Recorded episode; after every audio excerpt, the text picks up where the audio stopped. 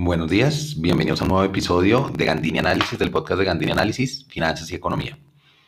El podcast de hoy se llama La economía en agosto, hablando de el índice de seguimiento a la economía publicado por el DANE. El pasado 19 de octubre el DANE publicó el índice de seguimiento a la economía o ICE, el cual se ha convertido en una herramienta útil de seguimiento a la economía, en especial en esta coyuntura. Por eso quiero dedicar este episodio a revisar sus resultados del mes de agosto y ver qué conclusiones podemos obtener al respecto. creo que lo primero es explicar qué es el ICE y por qué pues considero que es una herramienta que, que vale la pena tener a mano, que es un indicador muy, muy interesante que está sacando el DANE, que nos permite tener una, una, un seguimiento de la economía un poquito más rápido que lo que hacemos con el PIB. Entonces, el indicador de seguimiento de la economía, o ICE, que de acuerdo con el DANE es una estimación mensual de las nueve actividades económicas del PIB vía producción, bien sea, a partir, de la utilización de un conjunto de indicadores sectoriales o de estimaciones estadísticas de ser necesario. Al ponderarse estos indicadores de acuerdo con el peso que cada sector tiene en el PIB, se crea el ICE y se convierte en su próxima mayor frecuencia. Entonces, ¿qué quiere decir todo esto? Digamos que esto es lo que, lo que el DANE pone en su metodología. Entonces, para entender un poquito es, el PIB, para los que no lo sepan, se publica trimestralmente y es el seguimiento de, todo, de toda la economía en Colombia. El PIB o el Producto Interno Bruto, eh, la variación porcentual del PIB es lo que se conoce como el crecimiento económico. Entonces, si hablamos de esto, lo que estamos diciendo es que pues cada tres meses le vamos haciendo seguimiento a todos los bienes y servicios producidos en la economía. Ahora bien, el mismo problema es que cada tres meses es un tiempo muy largo.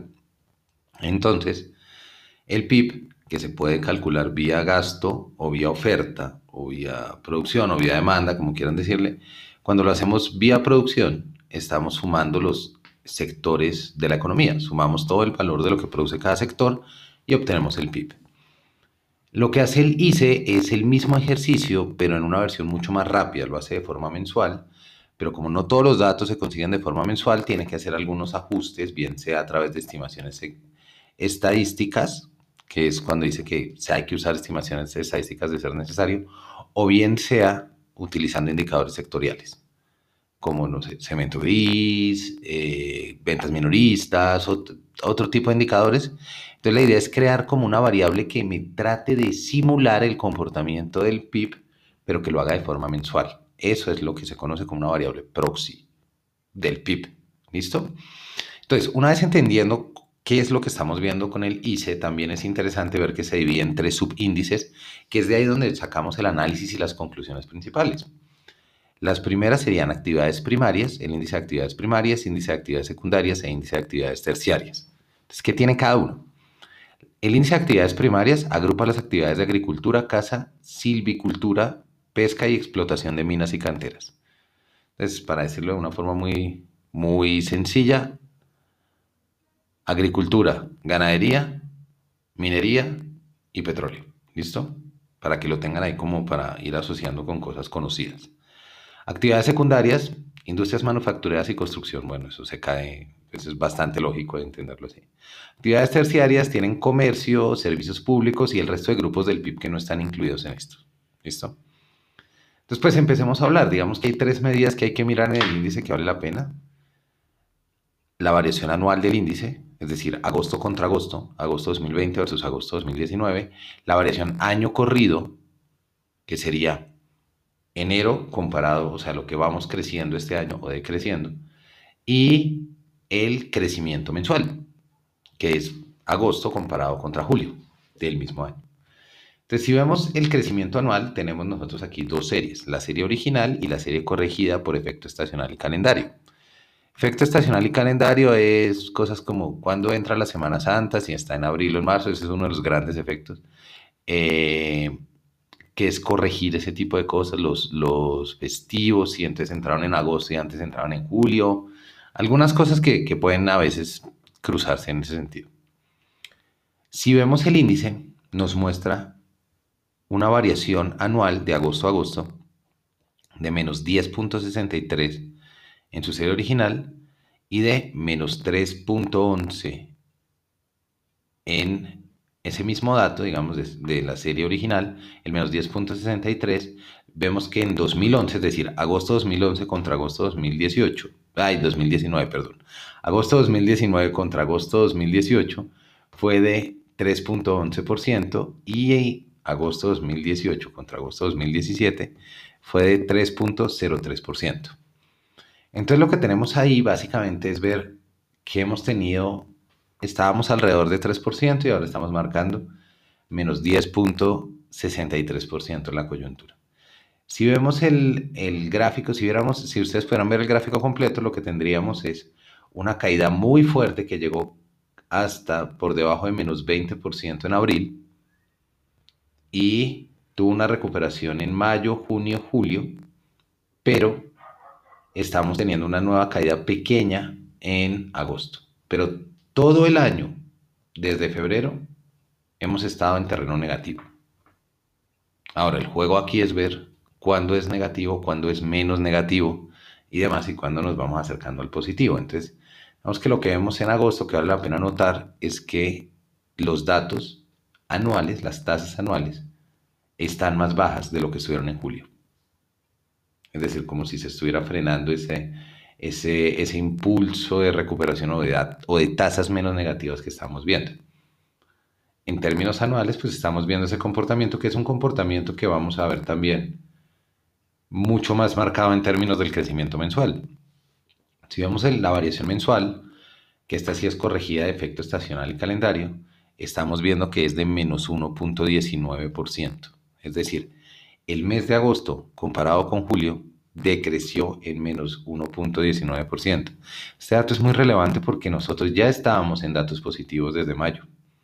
Esos datos habían sido con crecimientos cada vez menores, pero de todas formas el dato anterior de julio era menos 2.22%, es decir, un crecimiento de menos 2.22%.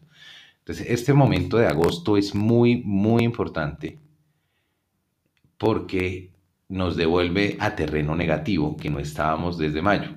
Entonces, para que se hagan una idea, en términos de crecimiento mensuales, en febrero teníamos una tasa de menos 0.1%, en marzo ya fue mucho más grande, menos 7.8%, y en abril fue de menos 15.1%, el mínimo histórico que ha tenido en términos de crecimiento mensual. Entonces, pues este crecimiento hay que tener en cuenta, nos devuelve al terreno negativo. Hay que mirar, por supuesto, el crecimiento, los crecimientos mensuales son un poco más volátiles que hablar en términos anual, pero de todas formas volver al terreno negativo pues va a tener, es lo que ha tenido también un impacto en el crecimiento anual y en el crecimiento año corrido. Entonces vamos a hablar un poquito del año corrido y luego hablar de cómo se comportaron los sectores. El año corrido el dato de año corrido es de especial relevancia en esta coyuntura, ya que estamos hablando pues, de lo que va en el año, de enero en adelante. Entonces, como toda la coyuntura cae este año, para nosotros particularmente en, abril y marzo, en el marzo-abril, eh, es muy relevante este dato de año corrido. Y nos está mostrando que por el efecto mensual, en agosto, continúa marcando valores cada vez más negativos llegando a 8.1%. Es decir, a ver, les cuento para que lo veamos. El crecimiento en enero había sido 3.5 positivo por ciento. Luego en febrero íbamos en un acumulado de 4.2. En marzo ese acumulado empieza a descender y se vuelve de 1.4. Luego, en abril, ese acumulado se vuelve negativo. Entonces empezamos a contraernos en menos 4.1. Mayo en menos 6.7 junio menos 7,4, julio menos 7,8 y agosto menos 8,1. Lo que quiere decir que en términos acumulados de lo que va el año, el índice nos muestra un decrecimiento cada vez más marcado. Que lo que está sucediendo es que los niveles de decrecimiento son cada vez menores, pues desde menos 7,8 a menos 8,1 y menos 7,4 a menos 7,8, pues son, son cada vez menores esos puntos seguimos estando en terreno negativo, seguimos acumulando contracción. Entonces, es importante tener en cuenta este dato de año corrido precisamente como por ese, por ese comportamiento. Ahora, hablemos de lo que pasó en estas tres medidas, mensual, año corrido y anual, pero en las actividades, es decir, en los índices de actividad primaria, secundaria y terciaria, que son los que nos permiten ver con un poco mayor, con con un poco más de detalle dónde están los efectos. Digamos que con estos datos no nos digamos mentiras, todos los datos están en negativo. Pero de nuevo hay que mirar cuáles nos están mostrando el menor negativo. Si los vemos en mensuales, por ejemplo, actividades terciarias, que es la que tiene comercio, servicios públicos y el resto del PIB, fue la que tuvo el menor dato negativo, es decir, menos 0.1%. Casi, casi llegábamos ahí al positivo para este mes, para agosto, ¿no? Acuérdense que es agosto el que estamos hablando. Luego, en los mensuales, ¿qué empieza a pasar para los otros? El, que, menor, el que mayor contracción tiene son actividades primarias, petróleo, minería, agricultura, con menos 4,6. Y secundarias tiene menos 3%, que es construcción y manufacturas. Sin embargo, si nosotros nos vamos a los anuales, observamos que, digamos, en términos anuales es bien curioso porque tenemos un comportamiento parecido, digamos, en términos de, cuál es el que tiene la mayor contracción y la mayor contracción la vemos en, eh, de nuevo, en el grupo de actividades primarias, que es agricultura y demás, y, son, y es menos 11.6%, eh, seguido de las actividades manufacturadas sigue construcción, que es menos 10.7%, y comercio, menos 9.9%. Es decir, tienen como esa misma relación, pero este mes fue mucho más marcada la diferencia para comercio, como la mayor dinámica de comercio que vemos. Y por último, el año corrido, que es el que les digo que me parece muy, muy relevante ver, sí tenemos un, un impacto importantísimo de menos 15% de contracción en las secundarias es decir, construcción e industrias manufactureras. Digamos que eso, eso, eso, por ejemplo, empieza a mostrar un poco la lógica del gobierno de, de usar, de buscar fomentos para la construcción y demás, que después vamos a hablar como de ese tipo de cosas. Pero también las industrias manufactureras están muy golpeadas, menos 15% en el año. El año corrido para actividades terciarias, que es comercio, menos 6,9. Se dan cuenta, estos dos corresponden obviamente al impacto también de las medidas de aislamiento asociadas al COVID, ¿no?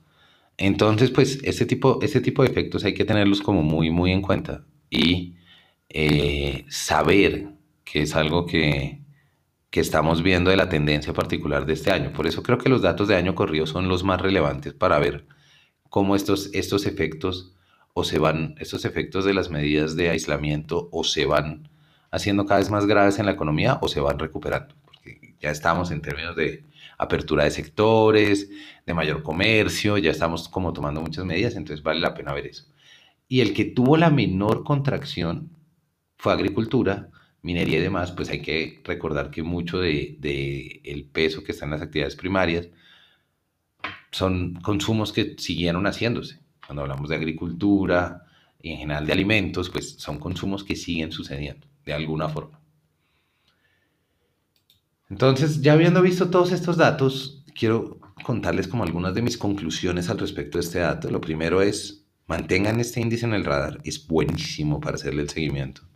Nos, nos, permite ir haciéndonos como una idea de qué está pasando con la economía antes de que nos llegue de sopetón el dato de crecimiento, por ejemplo, del tercer trimestre. Entonces ya vamos viendo nosotros qué va pasando. ¿Listo?